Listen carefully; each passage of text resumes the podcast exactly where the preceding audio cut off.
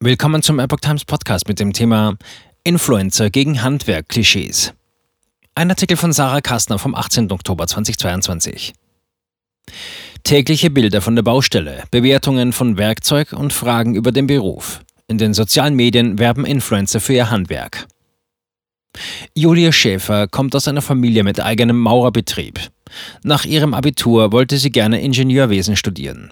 Ihre Mutter riet ihr jedoch zunächst zu einer Bürolehre. Heute arbeitet sie erfolgreich im Familienbetrieb und setzt sich für ihren Beruf als Influencerin auf Instagram in Szene.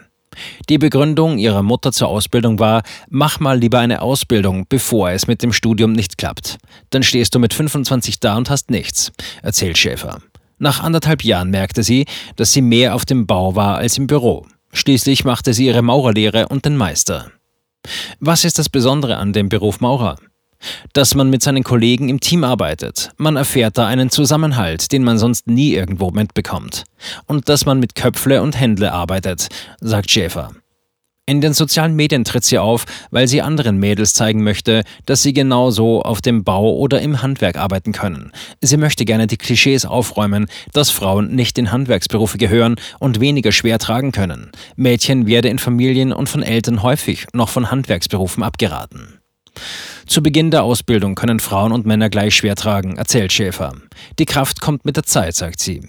Außerdem sei der technische Fortschritt groß und Geräte unterstützten die Arbeit auf dem Bau. Influencer für Handwerksberufe. Ähnlich wie Schäfer stellt auch Luisa Hüttig ihren Handwerksberuf auf Instagram vor. Was wisst ihr über den Beruf Steinmetz? fragt sie ihre Follower auf Instagram. Es folgt ein Video über die Inhalte der Ausbildung, das Gehalt und die Aufgaben von Steinmetzen. Das Schöne am Steinmetzsein ist die Vielfältigkeit, die wir tagtäglich im Beruf haben, sagt Hüttig im SWR. Sie stellen Skulpturen her und können alte Burgen und Schlösser restaurieren. Ohne ihre Eltern hätten sie den Beruf wahrscheinlich nicht entdeckt, erzählt Hüttig. Sie arbeitet in fünfter Generation in dem Familienbetrieb. Unser Beruf ist nicht so selbstverständlich, dass die jungen Leute den noch kennen. Das wollte sie durch Instagram ändern. Die jungen Leute sollten unseren Beruf wieder kennenlernen und sie sollen wissen, dass es dieses Handwerk noch gebe, sagt sie. In ihrer Öffentlichkeitsarbeit gehe es ihr generell ums Handwerk. Mir persönlich geht es vor allem um die aussterbenden Berufe. Den Fachkräftemangel habe jedes Gewerk, glaubt sie. Die jungen Leute kommen nicht mehr ins Handwerk und starren nur noch in ihr Handy rein, also komme ich einfach zu denen.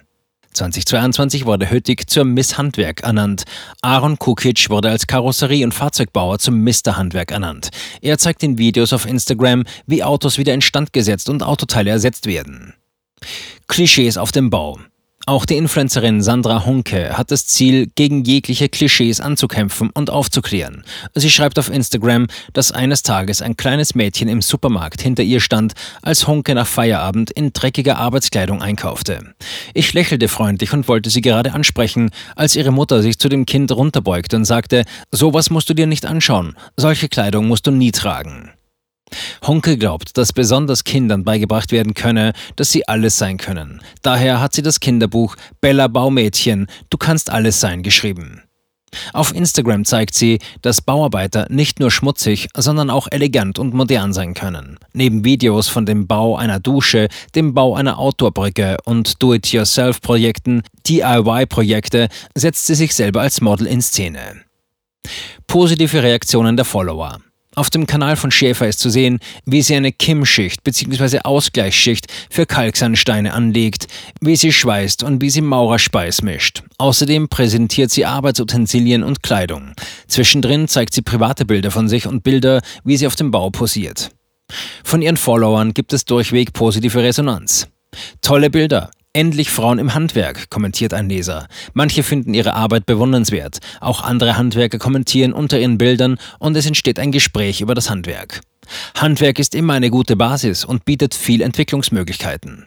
Ich bin Kälteanlagenbaumeister und habe immer den Neubau von Anlagen geliebt. Jetzt bin ich Fachkraft für Arbeitssicherheit und kümmere mich um die Sicherheit bei der Arbeit. Nicht immer gerne gesehen, aber trotzdem super wichtig. Männer als Influencer. In Medien und Fernsehen erhalten vor allem Frauen als Influencerinnen in Handwerksberufen Beachtung. Dabei treten auch zahlreiche Männer als Influencer auf. Felix Schröder setzt sich auf Instagram als Gipser und Stuckateur für Berufsausbildung ein, schreibt, dass das Studium die Ausbildung verdrängt und der Fachkräftemangel sich weiter zuspitzt. In vielen Videos setzt er mit Wissen und Witz seinen Beruf in Szene. Florian Wilhelmi zeigt als Zimmermeister sowie Dach- und Holzbauprofi einige Bilder von seinen Baustellen, präsentiert Werkzeug und stellt die Arbeit seiner Holzbaufirma vor. Genaue Anleitungen sind bei dem Trockenbauer Dirk Hobein zu sehen. In Videos auf Instagram und YouTube erklärt er, wie er bei seinen Arbeiten vorgeht. Seine Anleitungen erstellt er vor allem auf Anfrage seiner Follower. Insolvenzwelle für Handwerksberufe. Handwerksberufe sind nicht nur von einer Insolvenzwelle bedroht, vor welcher Handwerkspräsident Hans-Peter Wollseifer gewarnt und die Bundesregierung zur sofortigen Hilfe für die Betriebe aufgerufen hat. Auch für den Arbeiter und Auszubildende in Handwerksberufen. Schäfer ist sich jedoch sicher, dass das Handwerk einen goldenen Boden hat. Handwerker werden irgendwann mehr verdienen als irgendwelche Studierte, meint sie. Sie hält es für wichtig, erst eine Handwerkslehre zu machen, um die Thematik auf dem Bau zu verstehen. Dann könne man ein Studium, den Meister oder Weiterbildungen anschließen.